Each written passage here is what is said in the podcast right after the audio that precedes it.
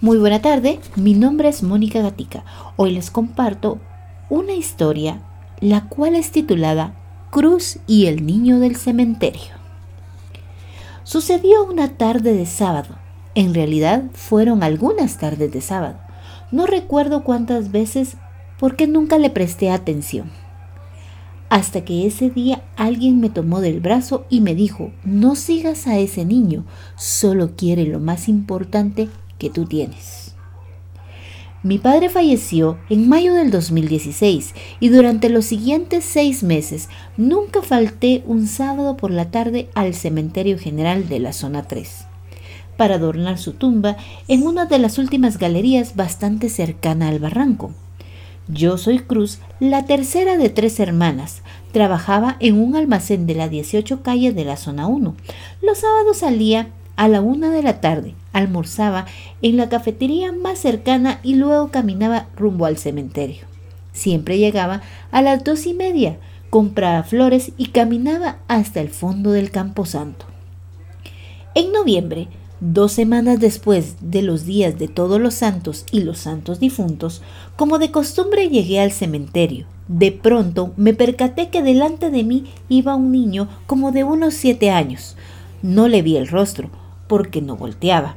En su mano derecha llevaba una pequeña corona de flores amarillas.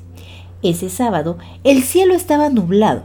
Las últimas lluvias de noviembre amenazaban con caer de forma violenta.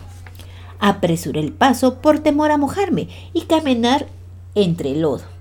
Entonces vinieron a mi mente los recuerdos de todos los sábados anteriores acerca de la presencia del niño.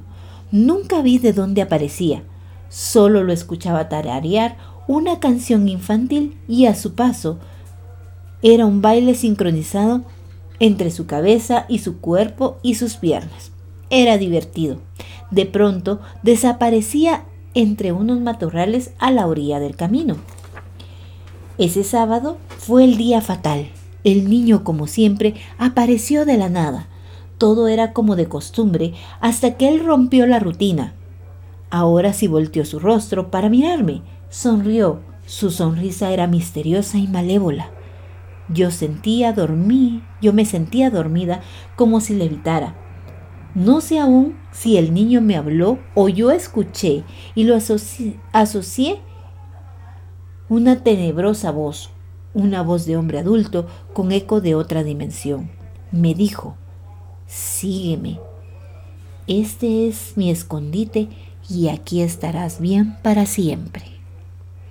Yo comencé a seguirlo, él con su corona de flores amarillas y yo con dos ramos de rosas rojas para adornar la tumba de mi papá.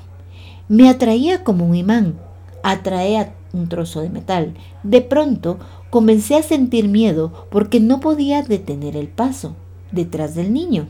Lo vi cuando saltó entre los matorrales y me dispuse a imitarlo cuando sentí una mano fuerte que me tomó del brazo mientras otra mano me sujetaba de la cintura.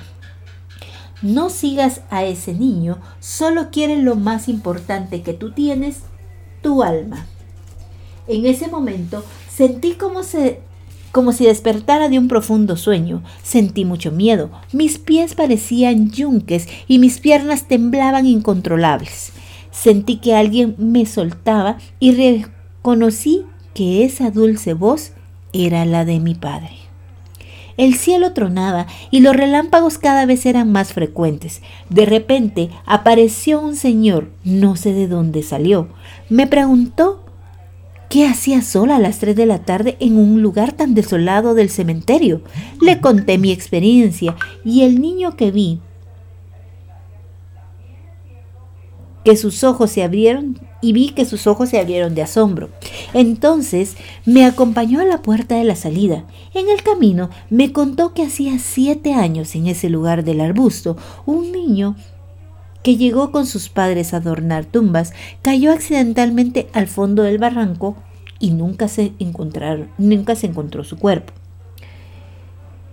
Dicen todos los días que a las 3 de la tarde los niños el niño aparece a las personas que llegan sola y su único interés es que caigan al barranco para robarle su alma y que lo acompañen en su eterna estadía en una dimensión desconocida. Pocos son los que con suerte se salvaron y cuentan esta experiencia. Soy Mónica Gatica, los espero en una próxima, nos vemos.